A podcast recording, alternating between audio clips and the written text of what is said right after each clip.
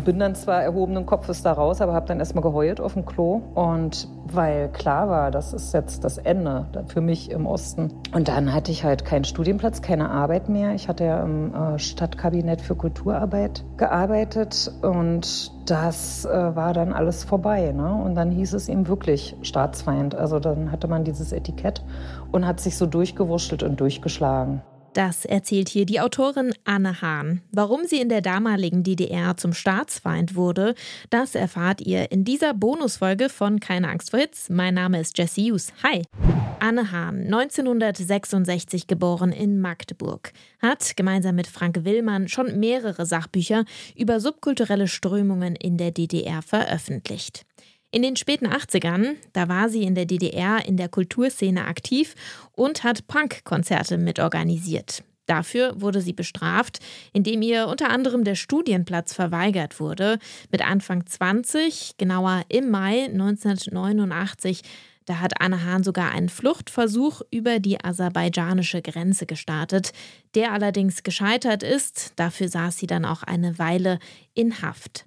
Ende März haben Anne Hahn und Frank Willmann im Ventilverlag den Sammelband Negativ Dekadent Punk in der DDR veröffentlicht. Hier kommen Musikerinnen und Begleiterinnen der Szene von damals zu Wort. Höchste Zeit also, mit Anne Hahn mal über ihre Erfahrungen aus dieser Zeit zu sprechen.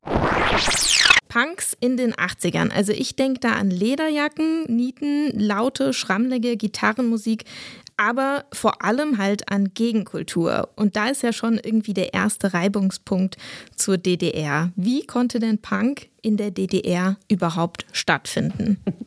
Punk äh, in der DDR hat genauso stattgefunden wie in ähm, allen anderen Gegenden der Welt, wo man Radio empfängt. Also es ging vor allem über die Musik. Und im Osten hat man ja außer im Tal der Ahnungslosen, was Dresden und Umgebung meint, sehr guten Westradioempfang gehabt. Das heißt, die Thüringer haben einen bayerischen Rundfunk äh, die Sendung Zündfunk gehört.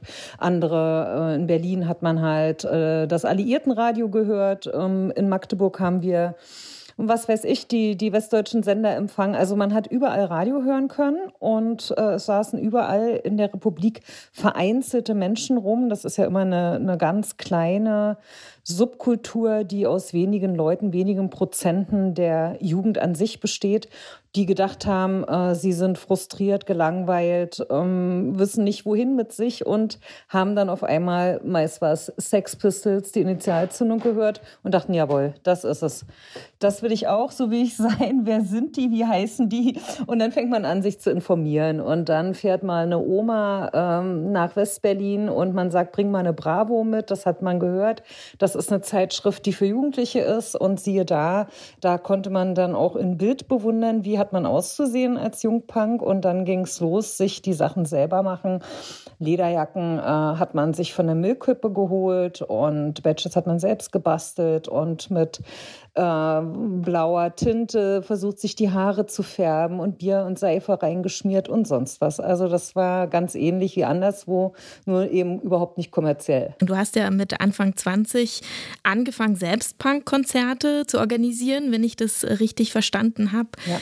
Wie lief das dann ab? Also wie ist der Punk dann, den ihr so aus dem Westen mitgeschnitten habt, heimlich, wie hat er sich dann verfestigt? Na, ich glaube, das ist auch ein ganz frühes Bedürfnis von Menschen, die eine Kultur für sich entdecken, das nachzumachen, sich anzueignen, durch einen durchfließen zu lassen, was eigenes daraus zu kreieren oder ganz simpel nachzuspielen. Und deshalb haben sich überall junge Menschen gefunden, äh, die erstmal angefangen haben, loszuklimpern und, und auf allen möglichen Sachen außer richtigen Instrumenten versuchen, versucht haben, diese Geräusche zu erzeugen. Und äh, wir haben uns halt, Frank Willmann und ich, auch mit Otze von Schleimkeim sehr intensiv beschäftigt.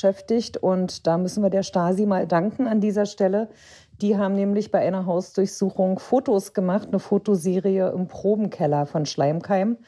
Und äh, man sieht eben wunderbar, was die für selbstgebaute Boxen und Instrumente hatten und äh, wie, wie mit ähm, Eierverpackungen die Wände isoliert wurden und also alles äh, selbst gemacht, selbst gebaut. Hauptsache, man macht was. Also man versucht den Sound für sich ähm, nachzuempfinden. Und die Auftrittsmöglichkeiten waren viel schwieriger als das Bandgründen. Also hat man äh, versucht, in Jugendclubs reinzukommen. Und das lief dann in jeder Stadt anders ab. In den allermeisten Städten kam man in den Anfangsjahren nirgends rein. Also es gab keine offiziellen Auftrittsmöglichkeiten.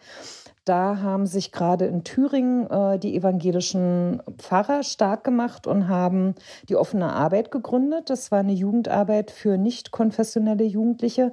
Und man hat eben gemerkt, okay, wenn wir die Punks in die Kirche holen, müssen wir die auch spielen lassen, also den Auftrittsmöglichkeiten geben. Und man hat sie einfach integriert in das schon bestehende Hippie-Programm. Also es gab Bluesmessen, es gab alternative Festivals, die von der Kirche organisiert wurden. Und da traten dann ab Anfang der 80er Jahre auch Punkbands auf. Das war teilweise sehr skurril, weil die Langhaarigen äh, etwas verwirrt geguckt haben, wenn dann die, die, die Punks auf die Bühne kamen. Aber das lief teilweise sehr harmonisch, teilweise nicht so harmonisch. Und äh, es hat sich aber abgewickelt und es hat stattgefunden und es hat sehr, sehr viele Leute dann mitgenommen, dass, dass man Auftrittsmöglichkeiten hatte. Aber da bin ich schon verwundert, dass das so harmonisch abgelaufen ist. Also hat der Staat dann nochmal irgendwie interveniert? Also in der DDR Punk-Geschichtsschreibung gehöre ich zur zweieinhalbsten Welle. Das heißt, die erste Welle war eigentlich schon 1983 zerschlagen. Ähm, dazu ein kleinen Schlenker. Der Minister für äh, Staatssicherheit, unser Herr Mielke, hatte beschlossen, dass zum Jugendfestival, was 1983 stattfinden sollte, die Straßen von Punks und ähnlichem Unrat ähm, gesäubert sein sollten. Und dazu hat man eben versucht, die Leute wirklich also auszumerzen, zersetzen, das sind böse Worte, aber genauso böse ist es auch vonstatten gegangen. Wer ganz jung war, also 14, 15, 16 und schon mit Iro rumlief und eine Verweigerungshaltung gezeigt hat, die wurden sehr oft in Jugendwerkhöfe gesteckt, was einem Kinderknast gleichkommt, ganz grausam. Und wer älter war, 18, äh, der wurde eben als Junge zur Armee eingezogen. Man hat die Bands, die frühen, die man verifizieren konnte, versucht zu kriminalisieren. Das ist in manchen Fällen auch gelungen bei den frühen Bands. Man hat äh, die Leute verhaftet für den Inhalt ihrer Lieder. Also wenn das als staatsfeindlich eingeführt Stuf wurde, dann konnte man dafür verhaftet werden. Das ist der Band Namenlos zum Beispiel passiert. Die hatten eben eine Liedzeile, wo das MFS, das Ministerium für Staatssicherheit, mit SS, also im Dritten Reich verglichen wurde. Zack, dafür saßen dann einige der Bandmitglieder bis zu anderthalb Jahre im Gefängnis. Heute unvorstellbar. So, das war die erste Welle. Und die hatten auch äh, fast ausschließlich Auftritte in Kirchen, auf Kirchentagen bei solchen Festivals gehabt.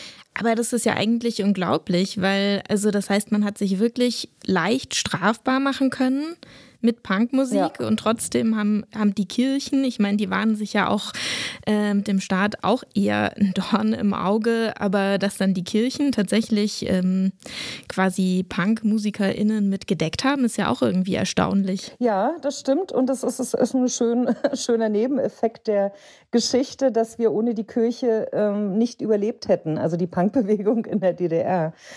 Oder, oder es hätte andere Kanäle gefunden, keine Ahnung. Aber das hat auf jeden Fall dazu beigetragen, dass auch diese schwierige erste Zeit, vor allem von 1979, 80 bis 83, 84, dass es dann immer noch Menschen gab, die sich getraut haben, sich so zu kleiden, sich so zu zeigen, sich so zu outen.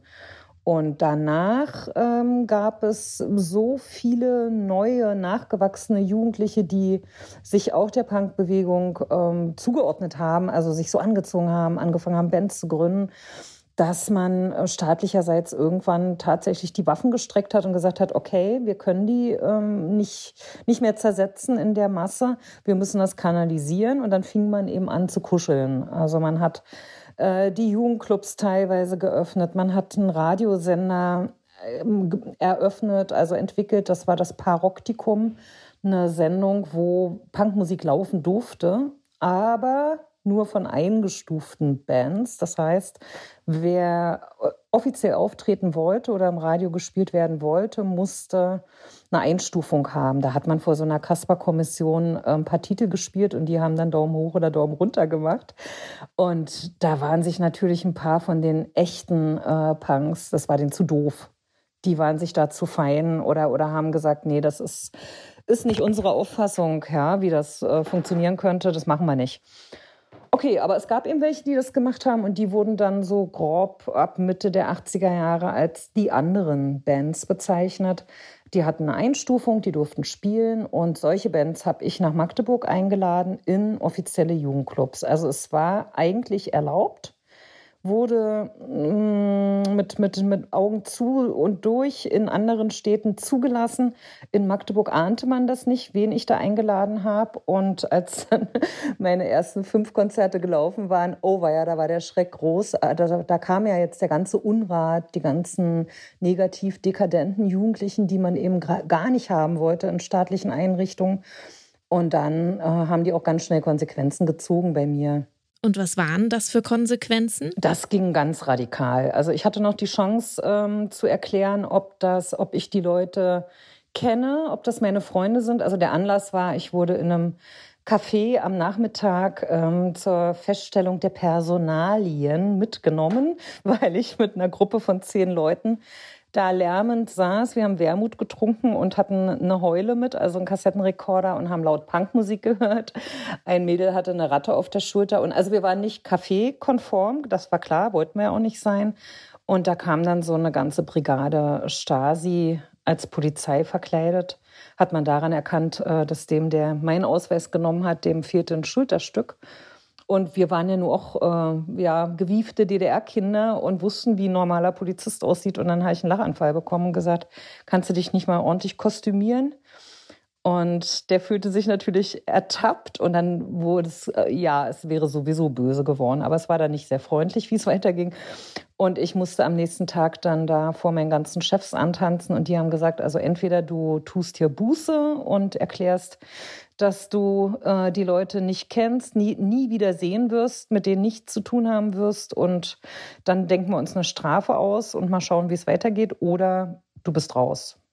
Und da habe ich dann kurz nachgedacht. Das war natürlich bitter. Ich war 20 und habe mich dann entschieden, äh, ich stehe zu meinen Freunden und ja, dann gehe ich halt.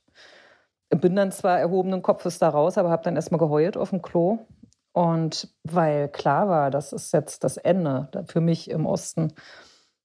Und dann hatte ich halt keinen Studienplatz, keine Arbeit mehr. Ich hatte ja im äh, Stadtkabinett für Kulturarbeit gearbeitet und das äh, war dann alles vorbei. Ne? Und dann hieß es ihm wirklich Staatsfeind. Also dann hatte man dieses Etikett und hat sich so durchgewurschtelt und durchgeschlagen. Das heißt, das war dann quasi auch schon das Ende für dich, was so die Punk-Konzerte und die Punk-Community anging? Nur was die Konzerte anging. Also ich bin dann natürlich äh, erst recht zu Konzerten gefahren und durch die Gegend gezogen. Und, aber man musste halt sehr aufpassen, dass man sich nicht erwischen lässt, nicht in eine Ausweiskontrolle gerät. Ich weiß noch, dass ich in Erfurt in irgendeinen Straßengraben, in, ach nee, ein Flüsschen war, das da reingesprungen bin und mich versteckt habe unter einer Brücke, damit mich die Polizei nicht und so weiter. Also es, oder bei Partys hat man sich in Wandschränke gequetscht mit anderen, die auch nicht kontrolliert werden durften, weil es kam ja immer Polizei. Also sobald äh, vier, fünf, sechs Leute von uns irgendwo waren, irgendwo gefahren, gefeiert haben. Äh, und die ersten, die Bürger waren ja auch nicht freundlich zu uns. Also die haben immer äh, mindestens gerufen, euch müsste man vergasen oder gleich zugeschlagen. Und also ich bin auch von zweimal von Frauen angegriffen worden, ohne Vorwarnung. Das war normal. Das war ja gut, kam im Westen auch vor. Also das war so eine feindliche Umgebung, ähm, die, die wir nicht anders kannten. Und dementsprechend haben wir uns natürlich dann auch immer ausgegrenzter gefühlt und aufgeführt. Und dann führte das eben immer schnell zu so Karambolagen. Ja. Gab es denn überhaupt, oder würdest du sagen, es, ja, es gab Punk, der nicht staatsfeindlich war? Also ist das nicht die Quintessenz des Punk gewesen, dagegen zu sein? Natürlich ist man vom Grundgefühl her anarchistisch und ich kenne auch keinen ähm, angepassten Punk. Nur sind wir, bin ich nicht gestartet als Staatsfeind. Also ich war einfach ähm, ein junger Mensch, der, der dachte, was gäbe es denn für Alternativen zu dieser Doktrin. Also ich habe in der, in der achten, neunten Klasse im Unterricht immer zu genervt und Fragen gestellt, warum haben wir denn überall den gleichen Stoff? Warum haben wir in Staatsbürgerkunde den gleichen äh, Stoff wie in Geschichte und in Geografie und lernen immer zu, wie toll die Sowjetunion ist und so. Ich, ich, ich verstehe das nicht. Ich verstehe nicht, wie eine Diktatur des Proletariats gleichzeitig demokratischer Zentralismus sein kann. Das soll mir mal jemand erklären. Das führte dann dazu, dass die Lehrer gesagt haben, Anne, setz dich nach hinten äh, und bitte keine Fragen, keine Kommentare, kriegst eine Eins. das ist ja anderen eben auch so gegangen, ne? Nicht der Masse, natürlich nicht, aber äh, ein, zwei pro Klasse werden da schon gewesen sein, überall, die gesagt haben, hm, komisch, äh, wie verhalte ich mich denn jetzt? Entweder gehe ich nach innen, in, in eine Art innere Immigration, oder ich zeige es. Ich ähm, äußere das irgendwie nach außen. Ne? Und, und das äh, wurde ganz schnell radikalisiert, dieses zarte Pflänzchen, durch diese brutale äh, Reaktion des Staates, des Elternhauses, der, der Lehrmeister, Hausmeister und sonstigen Befugten. Du hast jetzt diesen äh, Sammelband herausgegeben, zusammen mit Frank Willmann. Was sind das denn für Geschichten, die ihr da gesammelt habt? Das ist ein Band, der glaube ich, zum ersten Mal in, in dieser Konstellation Leute vereint, die entweder Protagonisten waren oder sich damit beschäftigt haben, also über Forschung, über Empathie, über verwandte Themen rangekommen sind an das Thema, sich damit auseinandergesetzt haben. Ich bin äh, eigentlich ganz froh, dass wir sowohl eben diese schmutzigen, dreckigen äh, Suff- und Krawallgeschichten drin haben, als auch diese nachdenklichen leisen Töne, was äh, bestimmte Aspekte betrifft. Wie, wie war denn die Mode? Wie war das äh, feministische Selbstverständnis oder gab es das überhaupt? Was hat ein junges Mädchen äh, in der Szene gemacht? Wie ist die rangegangen an sowas? Wie hat man das beobachtet? Weil die Protagonisten ja doch überwiegend männlich waren und bisher auch überwiegend männlich erklärt wurde, was Punk war in der DDR. Und genau das war jetzt auch mal an der Zeit äh, aufzubrechen und, und sowohl Protagonistinnen wie Conny Schleime, die sehr schön erklärt, was Punk für sie war und wo es auch aufhörte, was Punk auch für sie äh, zerstört hat, ähm, erklären eben aus ihrer Sicht, wie, wie das Ganze wahrgenommen wurde. Das äh, hat mich persönlich da und den Frank aber auch froh gemacht, dass wir da Leute gefunden haben. Und warum der Titel Negativ Dekadent? Weil das war eine schöne Diskussion mit unserem Verlag. Äh, der Verlag, der Ventilverlag, ein natürlich sehr verdienter Verlag um, um diese Themenlage äh, aus westdeutscher Sicht gerne einen englischen Titel gehabt hätte. Und wir aber dagegen nicht gekämpft, aber argumentiert haben, äh, dass wir das nicht so gut finden und lange, lange überlegt haben. Und negativ dekadent ist ja eigentlich eine, ein Adelstitel, den die Staatssicherheit äh, erfunden hat, um zu zeigen, wie also natürlich sind wir nicht positiv, wir sind ja Anarchisten, wir lehnen alles ab, sind wir also negativ. Und dekadent äh, zu sein, ist natürlich im Sozialismus eher eine Auszeichnung als ein Schimpfwort. Das fanden wir dann ganz hübsch.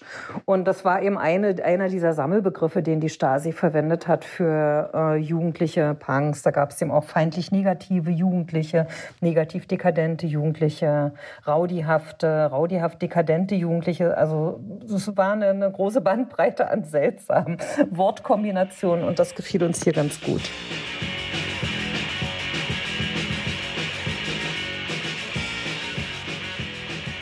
Über diese Punkband hat Anna Hahn im Interview gesprochen, namenlos, die wegen ihrer systemkritischen Texte auch eine Weile von der Stasi inhaftiert wurden. Mehr über Punkmusik in der DDR erfahrt ihr im Sammelband Negativ Dekadent von Anne Hahn und Frank Willmann, erschienen beim Ventil Verlag. Das war's von der Bonusfolge und von mir für heute. Am Freitag erwartet euch wieder eine reguläre Ausgabe von Keine Angst vor Hits mit drei neuen Platten und drei neuen Songempfehlungen für euch. Wenn es euch gefallen hat, dann lasst uns doch eine Bewertung da und vergesst nicht, den Feed hier zu abonnieren.